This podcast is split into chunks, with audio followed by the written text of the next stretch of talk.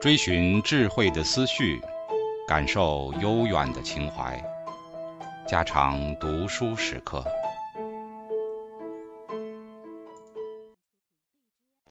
警告：慎入，非专业朗读，听后可能出现且不仅限于挺尸等严重不适，另切勿洗耳，以免污染水源。引发小猫、小狗中毒等严重生化事件。第十章：南北朝与隋代的文学趋势。一、唯美文学的兴起。魏晋时代的浪漫文学，到了南北朝与隋的二百年间，不仅没有遇到发展的任何阻碍，并且在这时期中，无论学术思想的、政治的，以及外来文学的环境。都使得魏晋以来的神秘玄虚的浪漫文学在走入绝对自由的发展的机运，而形成中国文学史上未曾有过的唯美文学的极盛潮流。文学到了这时候，才真的达到自觉的独立的新阶段。一般人对于文学本身的意义与价值认识的更为清楚，同时文学对于艺术上的技巧问题也讨论得更精密、更细致了。这种现象在文学本身的发展上，自然是一种显明进步。虽说自隋唐以后，一般正统派的人们开口就责备这个时代的文学的堕落淫靡，用力的加以排击，这只是从功利的实用的文学思想上立论，想从艺术至上主义回到艺术公用主义的路上去。这一种转变是君主集权坚强有力和儒家思想恢复了威权以后所必有的现象。关于这种理论的是非，现在无法在这里讨论。不过有一点我们必得注意，就是这二百年来的文学遗产成为唐代文学的丰富的基础。在这些遗产里，许多新的形式、新的格律都出现了，正等待着后人的完成发扬。因此，造成了唐代诗歌的独盛。我们现在万不能喻于古人道统的偏见，把这个时代看作是中国文学史上的黑暗期。这个时代的文学发展实在是自由的、光明的，而又是艺术的。任何作家都把文学当作一件艺术品，在那里专心专意的创作。他们避开一切的理论教训、歌颂宣传的功利倾向，只承认美是文学上最高的意义。四六骈文、抒情的词赋、美丽的小品文、艳语的情诗，都成为这时代独有的产品。不用说，这些作品，我们并不能承认就是文学中的模范。他们有一个不可掩饰的重大的弊病，就是缺少社会的人生的意义与基础。然而，就其文学本身的发展上看来，它是进化的、艺术的，它有它不可磨灭的创造精神。唯美文学能在这时期顺利的发展。自必有其原因，要明了这些原因，必得注意下列这些事件：一、君主贵族对于文学的爱好与提倡。南朝四代的君主在政治上虽没有多大的建树，但在文学上却都有很好的成绩，有的是爱好奖励，有的能创作批评，造成了一时文学极盛的空气。宋文帝的立儒玄文史四馆。明帝的分儒道文史阴阳五科，在这里都暗示着文学的地位趋于独立，已经能同他种重要的学科并列了。至于当代宗室，如南平王修立、建平王弘、庐陵王爱真、江夏王义公等，都以奖励文学、召集文士著称，成为推动文学的重要力量。其高帝及其诸子鄱阳王姜、江夏王封、豫章王仪，都以文学著名。金陵王门下的八友更是一时的俊彦，梁武帝父子都是南朝时代的天才诗人，在中国历史上只有曹家父子和南唐的中主后主差可比拟。至于陈后主、隋炀帝诸人，都有优美的文学成绩，这是大家都知道的事。在这两百年浓厚的文学空气中，君主臣僚的提倡与效法，竞艳争奇，图名夺宠，文学的发展。是必然要离开社会人生的基础，而走到唯美的路上去的。裴子野《雕虫论》叙说：宋明帝博好文章，才思朗捷，常读书奏，号称七行俱下，没有真祥及行性晏吉，折臣施展翼，且以命朝臣。其荣氏武夫，则请托不暇，困于客县，或买以应招焉。于是天下向风，人自早逝，雕虫之意胜于时矣。又南史文学论序云：自中原沸腾，五马难渡，堕文之士无法于时。降及梁朝，其流弥盛。盖由始主儒雅，笃好文秀，故才秀之士患乎聚集。于时武帝每所临幸，则命群臣赋诗，其文之善者赐以金帛。是以近身之士贤之自立。又南使陈后主本纪说：后主荒于酒色，不恤政事，将总孔范等十人御宴，号曰侠客。先令八妇人必采监。至五言诗，时刻一时即合，迟则罚酒。群臣酣宴，从昔达旦，以此为常。在这种环境空气里，文学离开了民众社会的描写，轻视了为人生的高尚意义，而倾向于辞藻形式的美丽与音律的和谐的是时势必然的趋势了。二，儒学衰微与清谈浮虚的风向的继续。魏晋时代，儒家在思想界失去了信仰与指导人心的力量，风靡一时的是老庄的哲学，因此造成当日极盛的自然主义。南北朝时代，佛教独盛，道家的思想相辅而行，儒学更是消沉寂寞，无论在人生的论理以及艺术的思潮上，都失去了指导的力量。当时的艺书之学虽为后代的经师所称道。然而，这些章句训诂的学问，在思想的运动上是没有多大的意义的。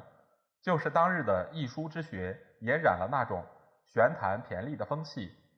皮希瑞论南朝的经学说：“唐人谓南人曰：‘简得其英华，不过名言非谢，成红尘之清谈，属辞上虞，奢雕虫之余迹，如黄侃之《论语一书》，明物制度，略而勿讲，多以老庄之旨。”发为骈俪之文，与汉人说经相去玄绝。他这批评是非常确切的。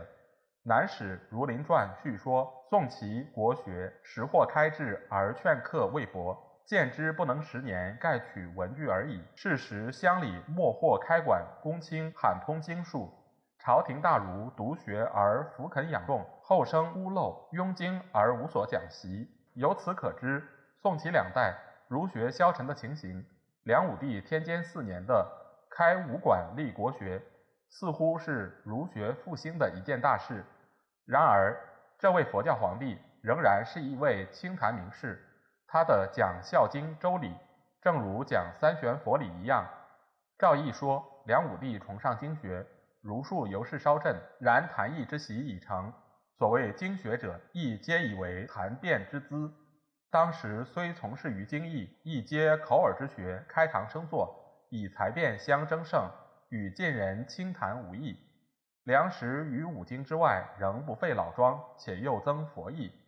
晋人虚伪之习依然未改，且又甚焉。可知梁武帝的时代的讲经，正不脱两晋玄谈的风气。当时的佛学虽称极盛，埋头易经、苦学传教者，固不乏人。然一般名流文士的谈佛，或是附和君主，或是自命清高，他们行为的浪漫淫奢、贪图富贵，真出人意外。于是造成了极度、柔靡虚浮的风气。僧人参政，尼昌入宫，种种丑事都闹了出来。《宋书·武二王传》魏义宣后房千余，倪昌数百。又《周朗传》说，当时的佛徒言书满室，置酒遐堂。再如梁武帝时的郭祖深上书中说：“都下佛寺五百余所，家极宏利，僧尼十万余，资产丰沃。道人又有白徒，尼则皆续养女，养女皆服罗丸，其度俗商法亦由于此。”寻记尚书武帝也说：“僧妖佛伪，奸诈为心，堕胎杀子，昏淫乱道。”我们明了了当日佛陀的内幕，于是那些信奉佛教的文人，如谢灵运。严延之、周永、王戎、沈约、江淹、徐陵以及梁武帝父子之流，或是身居江湖而心怀富贵，或是信奉佛理而大写情诗，或是口谈清修而沉溺酒色，那么我们对于这种现象也就不觉得有什么惊异了。儒学衰落，在文坛上失去了监督指导的力量，而文学得有自由发展的良好环境。虚浮淫奢的恶习，造成文学上的艳丽纤巧的风气。李鄂在《上高祖书》中说：“五教六行为训人之本，诗书礼义为道义之门，故能家父孝慈，人之礼让，正俗条风，莫大于此。其有尚书献赋，志累捐民，写以保德续贤。”明勋正礼，苟非逞劝，亦不徒然。降及后代，封教渐落，谓之三祖更上文辞。呼军人之大道，好雕虫之小艺，下之从上，有同张响，敬逞文华，遂成风俗。将在其梁，其壁弥甚。贵贱咸鱼，唯物吟咏，遂复以礼存义，循虚逐微，敬一韵之奇，争一字之巧，连篇累读。不出月禄之行，积案迎香，为世风云之状。世俗以此相高，朝廷巨资卓饰，陆吏之路既开，爱上之情愈笃。于是屡礼同婚，贵有总官，未愧六甲，先至五言，以傲诞为清虚，以元情为勋纪，指如素为古拙，用辞赋为君子。故文笔日繁，其政日乱。良由器，大圣之鬼魔，构无用以为用也。这正是儒家对于文学的正统理论，也是儒家得势以后对于唯美文学有力的弹压。他这种理论与弹压的是非，我们现在无需批评。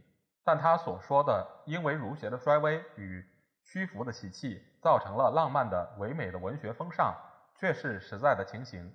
三、文学观念的明晰。我国古人对于文学的观念。很不明晰。先秦时代所谓文学，即指一般的学术而言。两汉有文学文章之分，界限略严。魏晋以来，论文者日多，体制渐备，文笔之称始于当时。然对于文学观念的认识清楚，文笔分辨的严密，以及对于纯文学的重视，则有待于南朝。文心雕龙，总数偏云。今之常言有文有笔，以为无韵者笔也，有韵者文也。又梁元帝金楼子立言篇云：“至于不变为诗，如言纂；善为章奏，如柏松。若此之流，泛谓之笔。吟咏风摇，流连哀思者，谓之文。笔退则非谓成篇，进则不允取义。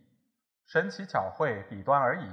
至如文者，唯须其构分批，工征弥漫，纯稳尤会，情灵摇荡。”从体制言，则文者为韵文，笔者为散文；从性质言，则文者为纯文学，笔者为杂文学。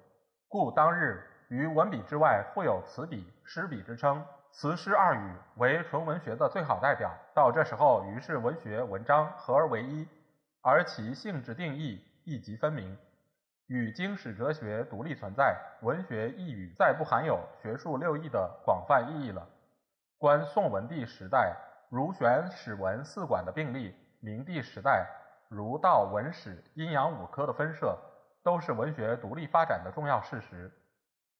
昭明太子在《文选序》中说：“若夫积功之极，孔父之书，岂可重以闪移，加之减裁？老庄之作，管孟之流，盖以立意为宗，不以能文为本。记事之史，系年之书，所以褒贬是非，记别异同。”方之偏汉，亦己不同。若其赞论之宗极辞采，叙述之错笔文华，是出于沉思，亦归于汉早，故与夫偏时，杂而集之。这是昭明选文的标准。在这标准里，他辨别了经史子传与文学的差异，大胆地把那些东西从文学的领域里分开，免得彼此混淆。在文选中，虽是文笔兼收，然而并不违反文学的定义。尤其诗赋的大量收集，更可看出他对于纯文学的重视。再如徐陵的《玉台新咏》，这倾向的明显，更无需多说了。文学观念的明晰以及对纯文学的重视，是当代文坛上的重要现象。在这种现象中，作家自然是日求其制作的精美，研究家是日求其讨论的细密了。或言体制，或叙源流。神思风骨之论，情采体性之篇，无不分辨精微，立论工巧。在这种环境之下，文学日趋于唯美的发展，实在是一种自然的趋势。四、声律说的兴起。中国文学的特质是孤立与单音，因其孤立，宜于讲对偶；因为单音，宜于讲音律。字句的对偶，在王宝、张衡、王粲、陆机诸人的诗赋里适用日繁，演成六朝田力极盛之风。至于音律，古人亦颇注意，如司马相如所谓“一宫一商”，陆机所谓“音声之迭代”，都是明证。不过这些都是说的自然音调的和谐。还没有达到人为的声律的限制。周秦古音大约只有所谓长言的平声与短言的入声。起于魏晋，声韵之学渐兴。曹魏李登曾作声类十卷。魏书姜氏传说晋士吕敬曾仿声类作韵集五卷，曰《宫商角征羽各为一篇。又随书潘辉传说李登声类，吕敬韵集。始判清浊，才分公与，可知魏晋时代声韵的研究确有进步，已有清浊公与的分别了。大概那时候只以宫商之类分韵，还没有四声之名。宋齐以来，佛经转读之风日盛，盖读经不仅诵其字句，必须传其美丽的有轻重节奏的声音。慧角在《高僧传》中说：“自大教东流，乃译闻者众，而传声者盖寡。”良由梵音重复，汉语单机。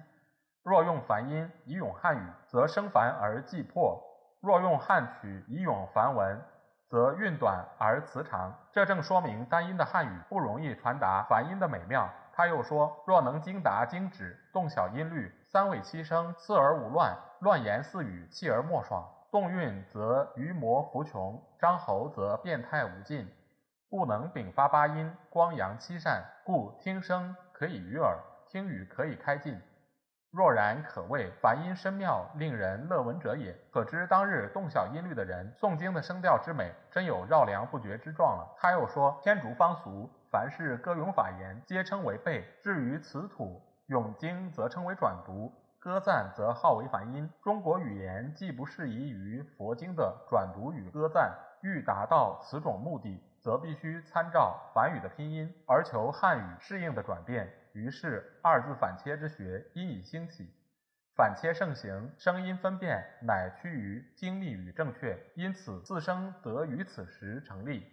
可知魏晋虽有人从事声韵的研究，而致其良大为兴盛者，实受有佛经转读的影响。关于这一点，晋人陈寅恪是说得好：“中国入声教义分别。”庭上去三声，乃模拟当日转读佛经之三声而成。转读佛经之三声，出于印度古时声明论之三声也。于是创为四声之说，撰作声谱，借转读佛经之声调，应用于中国之美化文。四声乃盛行。永明七年二月二十日，晋陵王子梁大吉沙门于京底，造经备新声。为当时考文审音一大事，故四声音之成立，是指永明之事，而周永、沈约为此新说之代表人也。由这一段文字的说明，使我们对于四声说的成立，由于佛经转读的影响，实无可怀疑。称为敬陵之友，而又曾参与考文审音的，如周永、沈约之流，都精于声律而提倡鼓吹的事，也一点不觉其意了。周永作四声切韵，沈约作四声谱，于是四声之名称正式成立。同时将此种发明应用到文学上去，创为四声八病之说。因此诗文的韵律渐渐形成，平仄的讲求日益严密，而当日的作品更成为一种新面目了。南史陆绝传说，永明时盛为文章，吴兴沈约、陈俊谢眺、琅琊王戎。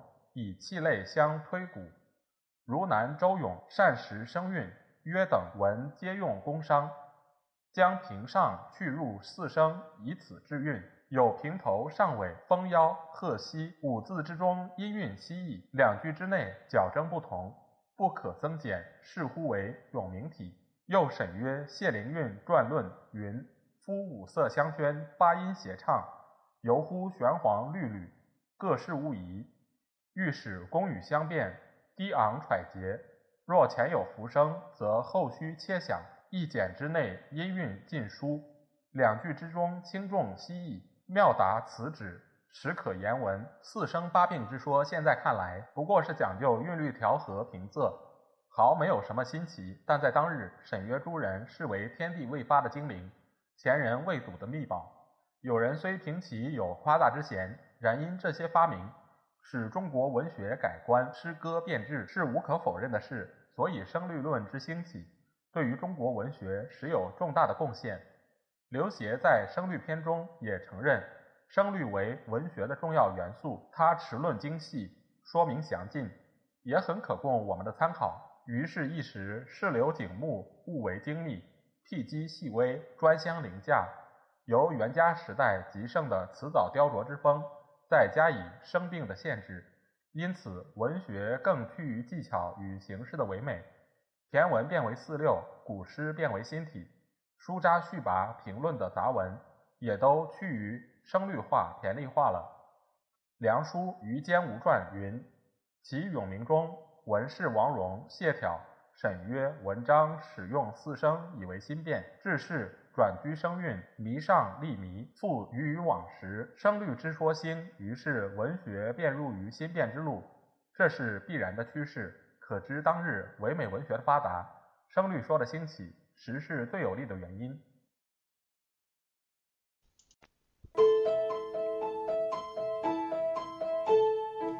家常读书制作，感谢您的收听。